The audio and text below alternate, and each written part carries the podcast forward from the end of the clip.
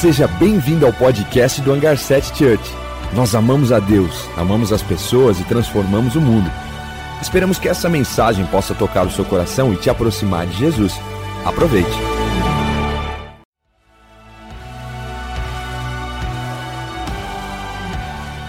Seja bem-vindo ao podcast do Hangar 7 Church. Nós amamos a Deus, amamos as pessoas e transformamos o mundo. Esperamos que essa mensagem possa tocar o seu coração e te aproximar de Jesus. Aproveite.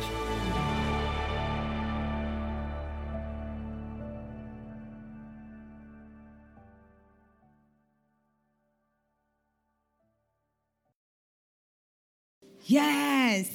O chamado. Eu quero falar hoje sobre o chamado de ser igreja.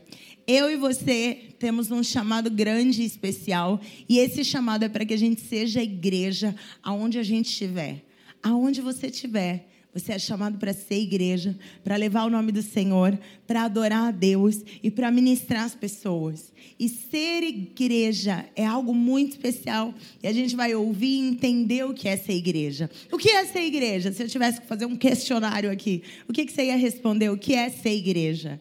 De repente, o que é a igreja? Eu coloquei aí uma foto de uma igreja, uma igrejinha bonitinha num gramado, com umas montanhas. Isso é uma igreja, é ou não é? É uma igreja. Isso é uma igreja linda, bonitinha, numa foto maravilhosa. Mas a igreja não é apenas o templo. Nós somos igreja, isso daqui, esse prédio é uma igreja. Hangar 7 é uma igreja. Talvez você falou para alguém, ah, eu estou indo à igreja, é o hangar. A pessoa, oxe, esse lugar é igreja? Eu nem sabia. é ou não é? Mas o hangar, quando o Senhor nos chamou para ser igreja, quando o Senhor nos trouxe esse nome, foi uma revelação maravilhosa. A gente fazia negócios com uma empresa, nós trabalhávamos ainda é, nos meios dos, dos negócios, e a gente estava dentro de um hangar. E dentro desse hangar, a gente. O Senhor falou com o Juan, falou: Isso aqui deveria ser a minha igreja. E o Juan estava ali olhando aqueles aviões, olhando aquelas pessoas trabalhando dentro e fora dos aviões, aviões entrando para receber manutenção e saindo, recebendo destinos. E o Senhor falou: Isso é igreja. Então a igreja não é apenas esse prédio, porque nós somos sim uma igreja, esse prédio é uma igreja, mas a igreja é esse grupo de pessoas, é você, reunido aqui em comunidade. Nós juntos somos igreja. Então, como um hangar, nós somos aviões. Se ninguém nunca te chamou de avião, querido, estou te chamando de avião agora. Viu, princesa? Você é um avião. então você é um avião que vem no hangar, recebe sua manutenção, recebe seu combustível e sai com o destino certo. E sai para exercer o seu chamado como igreja. Mas você sabe que esse nome igreja, ele foi traduzido na Bíblia mas existe uma, uma referência no, no, grego, e essa referência tem o nome de eclésia.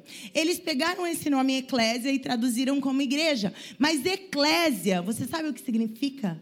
Eclésia era o ajuntamento era um chamamento para uma assembleia. Eclésia era uma palavra usada no governo grego, quando se chamava os cidadãos daquela terra, daquela comunidade, para a praça pública para deliberar assuntos sobre o governo e sobre aquele reino.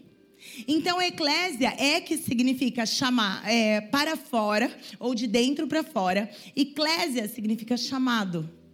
Então, chamados de dentro para fora ou chamados da sua zona de conforto para fora.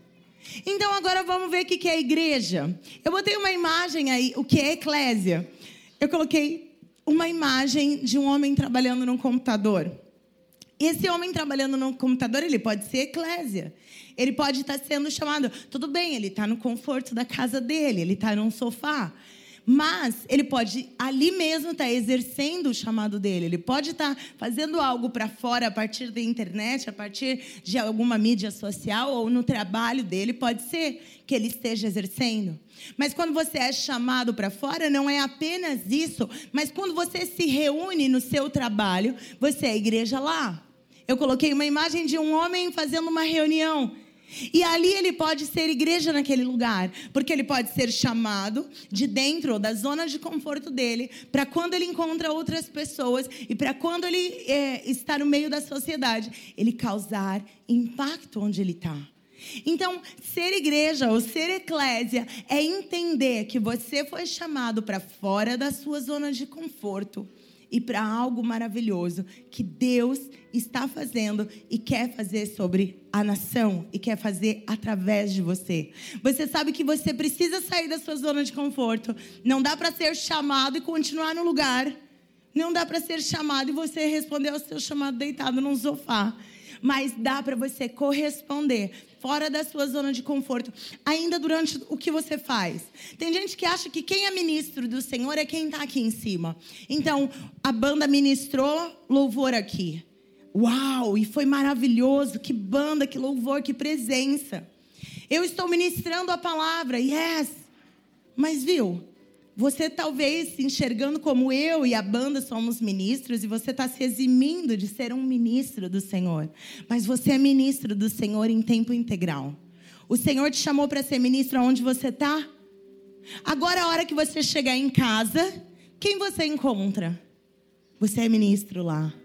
A hora que você acorda amanhã de manhã, você acorda feliz, você acorda empolgado, porque você é ministro de Deus aonde você vai, aonde você trabalha amanhã de manhã, no que você estiver fazendo. E se isso, e se essa ficha cair em nós, Alguém que está aqui hoje, que é uma professora, vai entender que vai exercer o seu chamado, ela é sacerdote do Senhor. Então, ao ministrar uma aula, ela também é ministra da presença de Deus.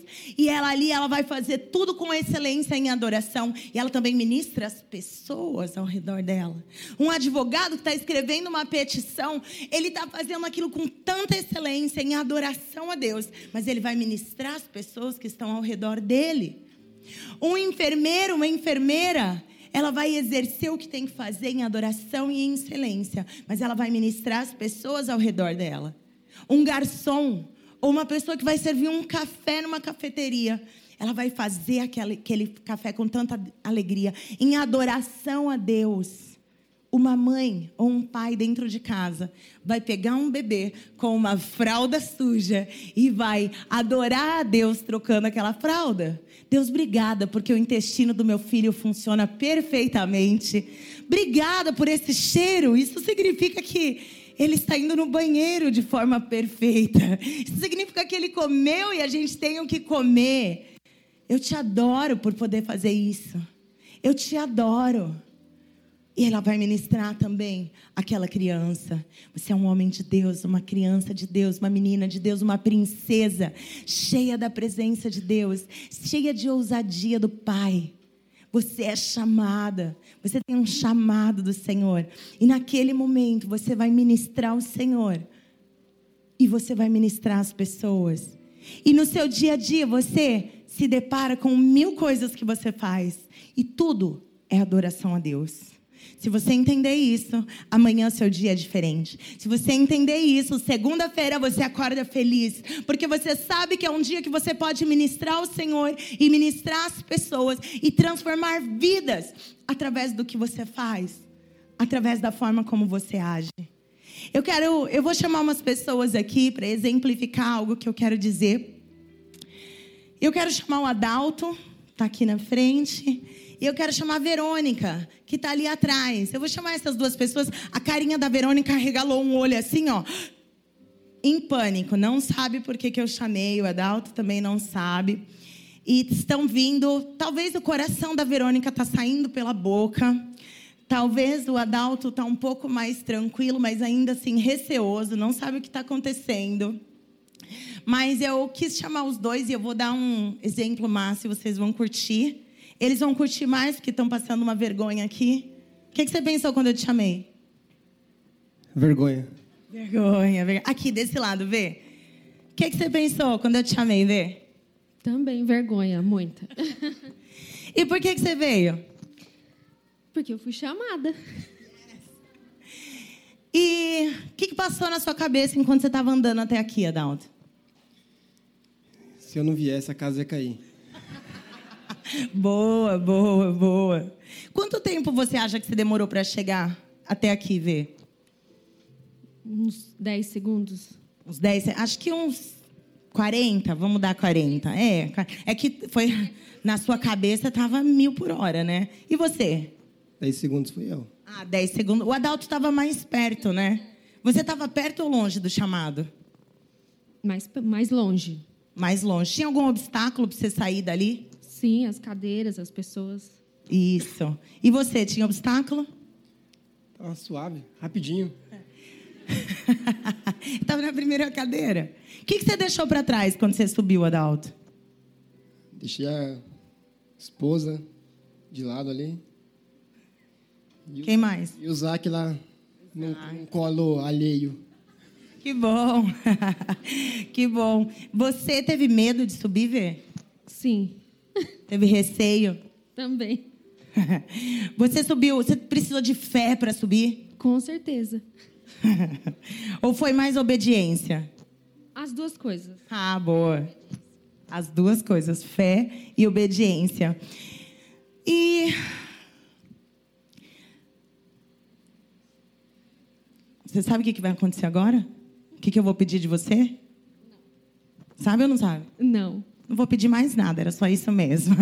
Eu abençoo a vida de vocês, eu profetizo que vocês respondam sempre ao chamado do Senhor da forma que vocês responderam aqui. Vamos dar um aplauso, muito obrigada. Yes!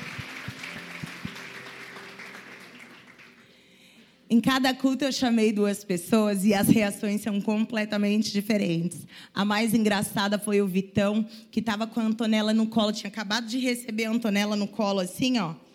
Aí eu chamei, ele devolveu a Antonella para Milena e veio. Eu falei: "O que, que você estava fazendo?" Ah, eu ia trocar a fralda da Antonella. Aí eu falei assim: "Poxa, perdeu a oportunidade de adorar o Senhor trocando essa fralda. Poxa vida." Mas viu? Cada um deles estavam fazendo alguma coisa ou estavam numa zona de conforto. Alguma coisa estava acontecendo, mas eles foram chamados. E o chamado interrompe o que você estava fazendo. Interrompe, existe uma interrupção desse chamado. Quando esse chamado vem, ele está interrompendo a sua vida normal. Ele está interrompendo a sua vida natural. Talvez você está num ambiente de trabalho e o Senhor te chama para orar por alguém ali. O Senhor te chama para abençoar. E talvez isso vai interromper o que você estava fazendo. Mas viu, eles reagiram e eles responderam. Eles corresponderam. Na hora, arregalaram o olho, o coração saiu pela boca, mas eles vieram. E eles, eles deixaram coisas para trás. Os dois deixaram o cônjuge ali no lugar onde estavam, os filhos no lugar onde estavam, porque existem coisas que você precisa deixar para trás para dizer o seu sim para o Senhor. Não sei qual é a sua distância para o seu chamado hoje. Talvez você está tão pertinho que você ouve o Senhor falar e você responde na hora. Talvez você está tão distante que você ainda não ouviu. Porque se eu chamar aqui alguém que está lá fora, a pessoa não vai ouvir. Se eu chamar alguém que estava trabalhando no Rocket, que está fazendo alguma coisa e essa pessoa não está perto do chamado, essa pessoa vai passar batido. E quão bom você vir e responder prontamente, responder de imediato. Às vezes o Senhor nos chama e a gente fica dando volta, arrumando desculpas, dizendo que depois a gente vem e arrumando um caminho mais longo, quando na verdade, em vez de procrastinar, o Senhor só nos chama a responder. E a gente precisa responder esse chamado. Eu vou ler um texto de quando o Senhor chama os discípulos. Mateus 4, 18.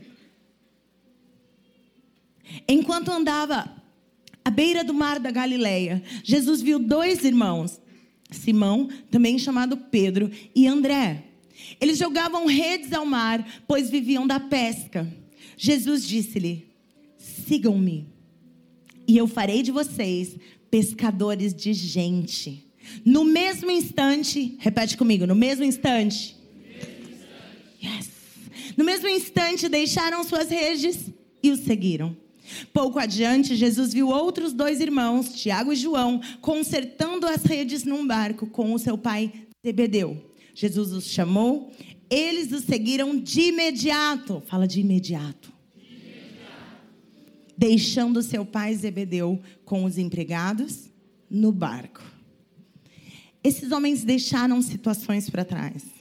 Deixaram o seu trabalho para trás, deixaram o seu pai para trás, deixaram o seu comércio lucrativo, deixaram os seus negócios.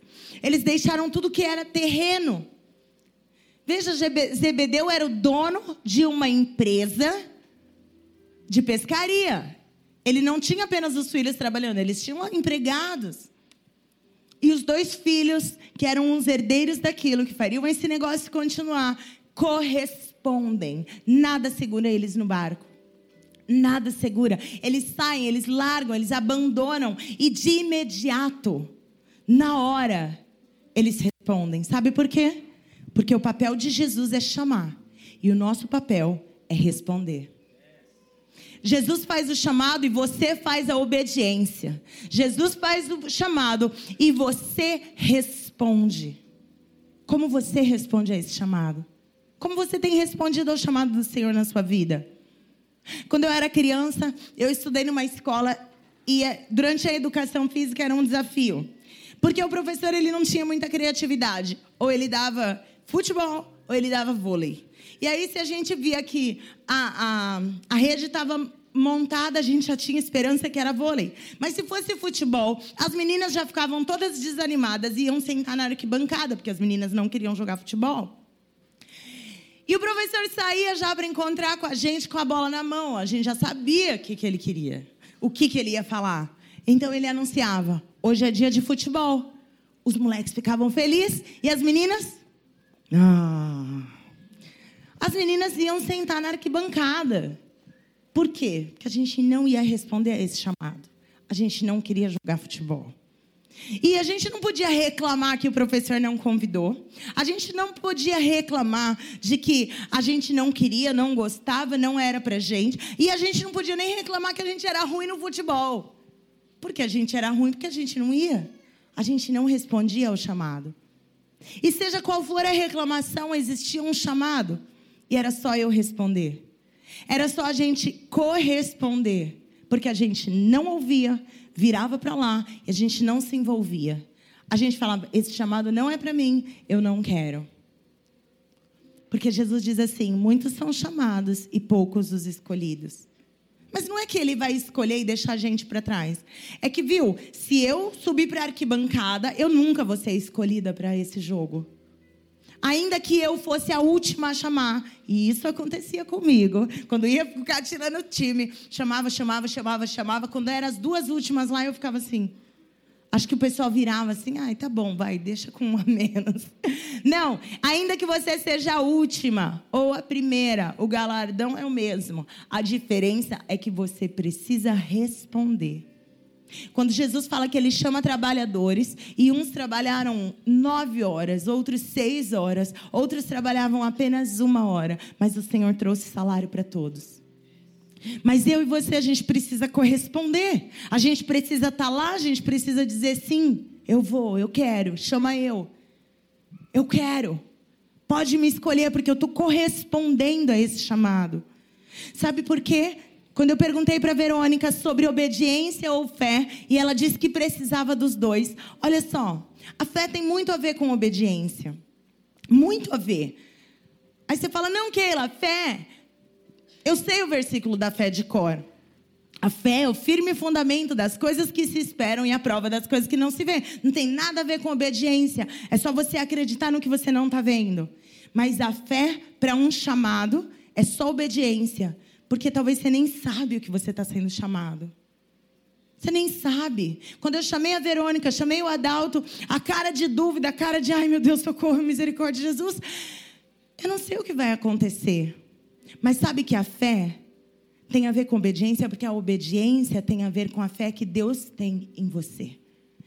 A obediência que você precisa corresponder ao Senhor tem a ver com a fé que Ele tem em você. Como assim? Eu não sei se você lembra quando foi tirada as rodinhas da sua bicicleta. Mas eu lembro quando eu tirei a rodinha da, da bicicleta dos meus filhos. E foi um desafio. A gente sentou, Filho, hoje a gente vai tirar a rodinha da bicicleta. Vocês vão andar de bicicleta sem rodinha. É aquele pânico. Eu não sei qual foi a sua reação. Você lembra disso? Você já tirou rodinha de bicicleta de criança? Aquela reação de pânico, de não sei se isso vai dar certo. Eu, pelo menos, eu tinha um pânico de andar de bicicleta sozinha, um medo, eu não sabia que eu ia conseguir, eu achava que eu não ia conseguir. Mas sabe o que, que o pai fala para o filho? Filho, você está pronto, você vai conseguir. Porque não importa se você acha ou não acha que você está pronto. Se o pai te chamou, ele sabe que você está pronto. E não tem a ver com a sua fé em você, mas tem a ver com a fé que ele tem em você. Ele sabe que o que ele te chamou para fazer, ele já te colocou no lugar certo, ele já te deu o que você precisa para agir em obediência nas coisas que você é chamado para fazer. Então o pai ele tem fé em você, ele confia em você e ele te diz vai. E você só precisa ir, precisa parar de, de, de ver desculpa em tudo. Quando um pai está segurando a bicicleta, está segurando o banco e correndo junto com aquela criança para deixar ela solta, a criança está gritando o quê? Não solta, não solta, não solta. Eu era assim, não solta, não solta, não solta. Aí eu ficava brava, porque daí eu caía. Você soltou.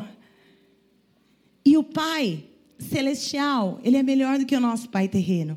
Porque o nosso pai terreno vai soltar e aquela bicicleta vai cair. Mas o Pai Celestial colocou o Espírito Santo em nós. Para que quando ele soltasse isso daí, o Espírito Santo já está em você.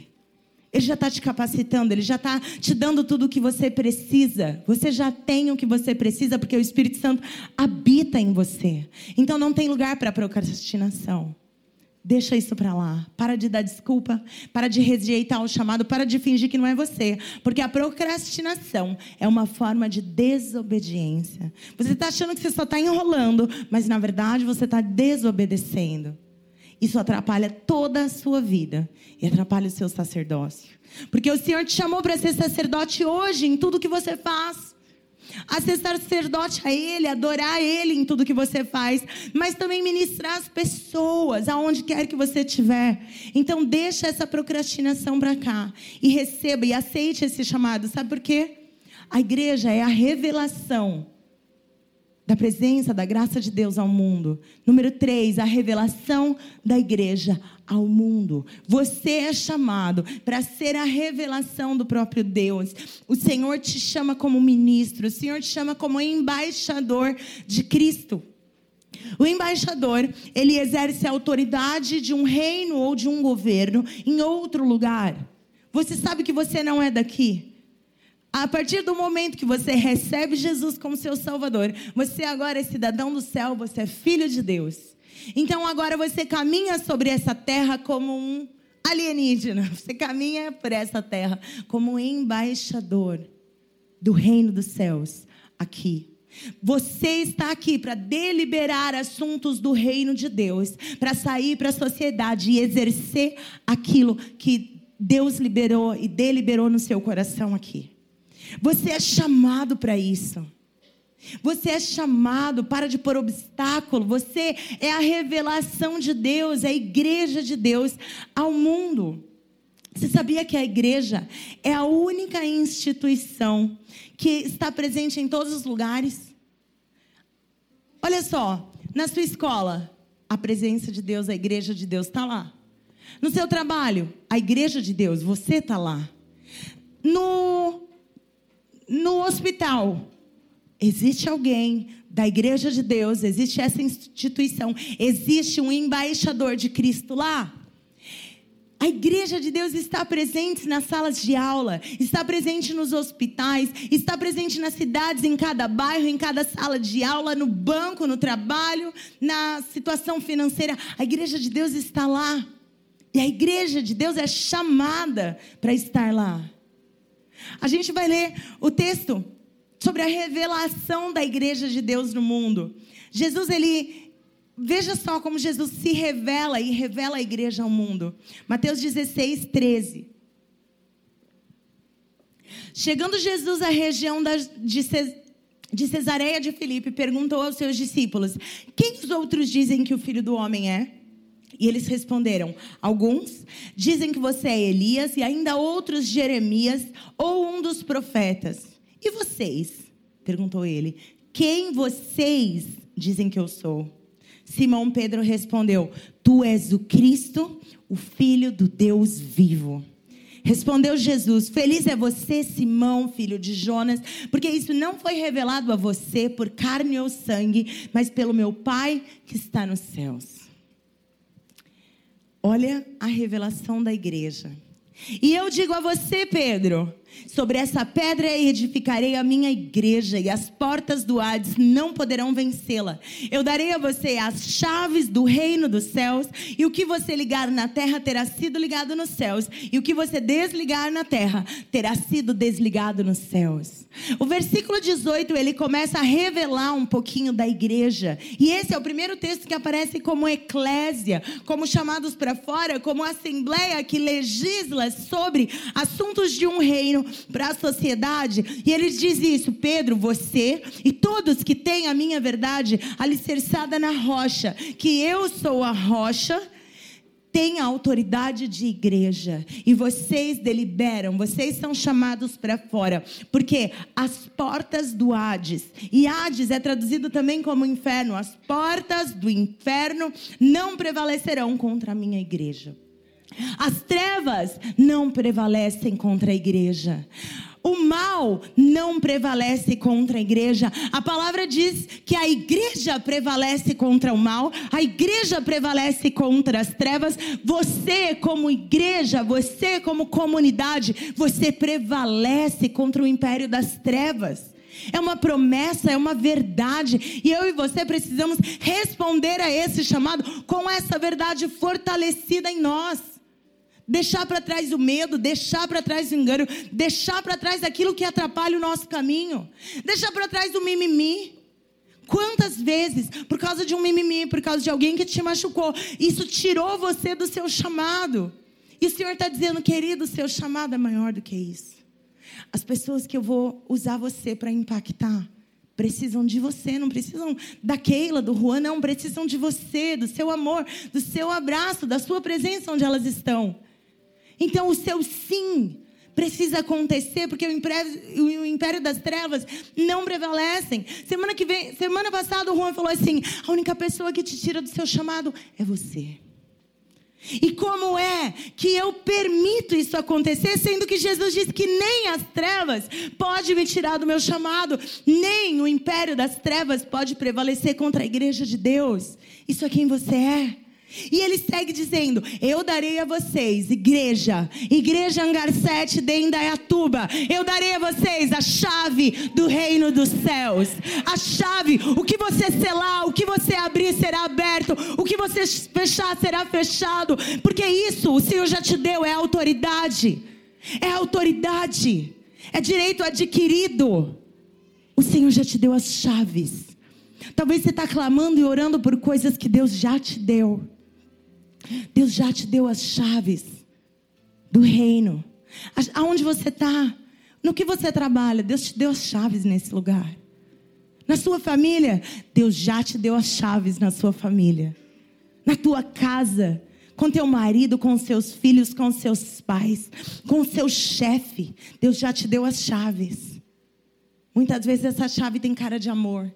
Muitas vezes essa, essa chave Vai ter cara da presença de Deus, de quando você pisar e declarar que o reino de Deus é chegado ali. Mas Deus vai te dar chaves, Deus vai te dar graça, sabedoria, revelação para você exercer isso. Sabe por quê? A igreja tem um papel no mundo. Número quatro, o papel da igreja no mundo é ser agente de transformação.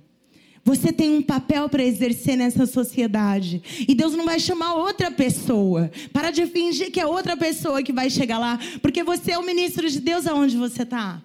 Não vai chegar outra pessoa na tua casa. Não vai chegar outra pessoa na sua família. É você lá.